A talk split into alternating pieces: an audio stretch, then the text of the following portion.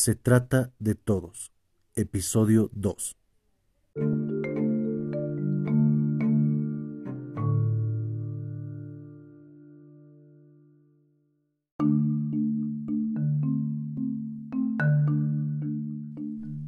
En este episodio haremos un resumen de la convocatoria a las elecciones de la Federación Universitaria Local de la Universidad Técnica de Oruro. Y es por eso que está titulado Las reglas del juego. Como descargo de responsabilidades, debo acotar que este episodio es solo un resumen de la convocatoria hecha por el Tribunal Electoral Universitario de la UTO y que para conocer a fondo el mismo les recomendamos dar lectura al documento completo.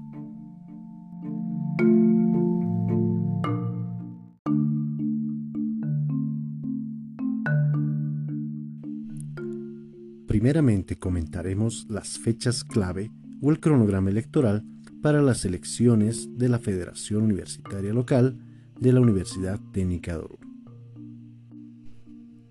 La primera fecha clave es cuando el Tribunal Electoral Universitario firmó la convocatoria para estas elecciones y fue el pasado 25 de agosto de 2021.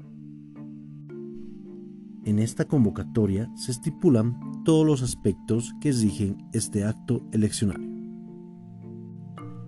En cuanto a la inscripción de candidatos o frentes, me referiré al artículo 4 de la convocatoria, que es esa los candidatos o frentes que se postulen a dirigentes de la Federación Universitaria Local de la Universidad Técnica de Oruro deberán presentar su solicitud de inscripción por escrito, especificando el nombre del frente y la sigla, los colores con los cuales se identifican, nombre completo del candidato debidamente firmado, acompañando la documentación requerida en un sobre manila cesado.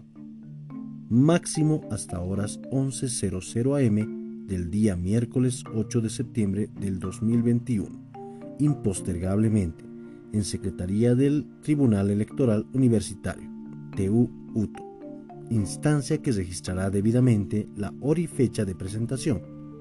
Pasada la hora indicada, no se inscribirá a ningún candidato, frente o fórmula. Inmediatamente se foliará todos los documentos presentados en presencia de los candidatos o representantes que se constituyen en los únicos documentos válidos en este proceso. Es ahí donde encontramos la segunda fecha clave, que es el miércoles 8 de septiembre de 2021 a horas 11 a.m., que se constituye en el límite en el cual los frentes podrían presentar su solicitud de inscripción a estas elecciones. Posteriormente, la convocatoria indica la fecha en la que el foro debate se llevará a cabo. El artículo 6 de la convocatoria cesa. El foro debate de los candidatos o frentes se realizará el día jueves 23 de septiembre de 2021 a horas 15.00 en los estudios del Sistema de Radio y Televisión Universitaria. Todos los candidatos o frentes tienen la obligación de asistir al foro debate el tiempo de exposición del plan de trabajo de cada candidatura o frente en el foro debate no podrá exceder los 30 minutos. Se otorgará hasta 20 minutos adicionales a cada candidatura o frente para absolver preguntas que sean planteadas por los asistentes. El orden de intervención se dará conforme a sorteo. En caso de existir disturbios entre estudiantes y candidatos, el Tribunal Electoral Universitario tendrá potestad y decisión de dar por concluido la fase de preguntas y el foro. En este artículo encontramos la tercera fecha clave, que es la del jueves 23 de septiembre a horas 15.00, donde se llevará a cabo el foro debate. La fecha del acto eleccionario o de las elecciones es el día viernes 24 de septiembre de 2021, tal como la convocatoria reza en su artículo 7. El día viernes 24 de septiembre de 2021, desde horas 8.00 hasta horas 16.00, se llevará a cabo el acto eleccionario democrático para dirigentes de la Federación Universitaria Local. Finalmente, para terminar este punto del cronograma electoral, comentaremos que la convocatoria también estipula el periodo de mandato de la Federación Universitaria Local que será elegida. En su artículo 8 cesa los dirigentes elegidos iniciarán el ejercicio de sus funciones desde el 25 de septiembre de 2021 hasta el 25 de septiembre de 2023.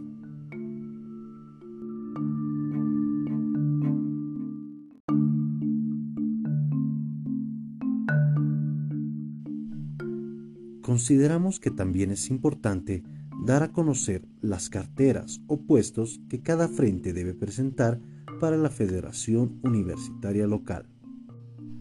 Para desarrollar este punto, me referiré al artículo 13 de la convocatoria, que es esa. Por las características de organización y funcionamiento de la Federación Universitaria Local de la UTO, será por fórmula completa con 24 cargos jerárquicos en el siguiente orden. 1. Secretaría Ejecutiva. 2. Secretaría de Relaciones. 3. Secretaría Académica. 4. Delegado al Honorable Consejo Universitario.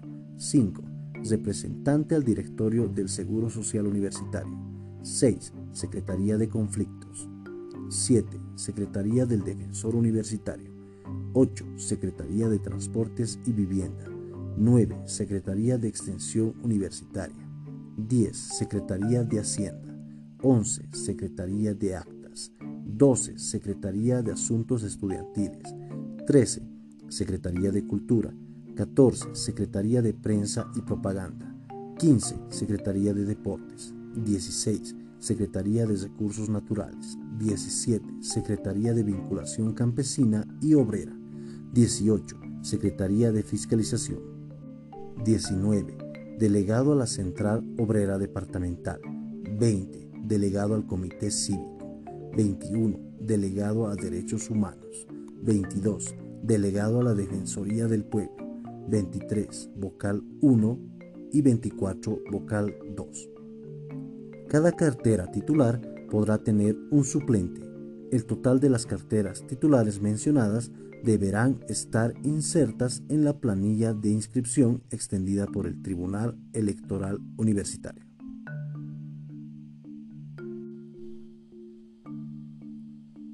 El último punto que se tocará en este episodio es el de los electores, o vale decir de los universitarios que puedan votar o participar en este acto eleccionario. La convocatoria en su artículo 14 cesa. Para ser elector estudiantil se requiere ser estudiante regular inscrito en la gestión académica vigente o ser egresado de los dos últimos años dos años académicos o cuatro semestres académicos posteriores al año o semestre de egreso. Los egresados que logren aprobar el requisito de graduación, incluso los graduados por excelencia, antes de los dos años posteriores al semestre o año de egreso, según corresponda, no podrán participar como electores estudiantiles. Artículo 15. A requerimiento escrito del Tribunal Electoral Universitario, la instancia encargada de proporcionar las listas de estudiantes habilitadas como electores es la Dirección de Tecnologías de Información y Comunicación. Dichas listas serán publicadas en la página web de la UTO, cuya revisión y o solicitud de corrección por lo menos se dará con tres días de anticipación a la fecha del acto eleccionario ante las instancias administrativas correspondientes de TIC, DPA será de exclusiva responsabilidad de los electores.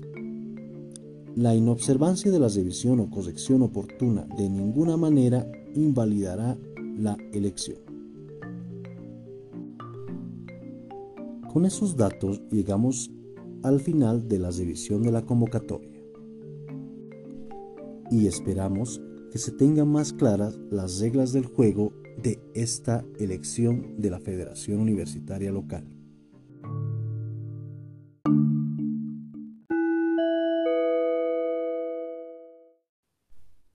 Eso es todo por este episodio. En los siguientes programas compartiremos las propuestas y las actividades del Frente Potencia U. Nos encontramos entonces. Thank you.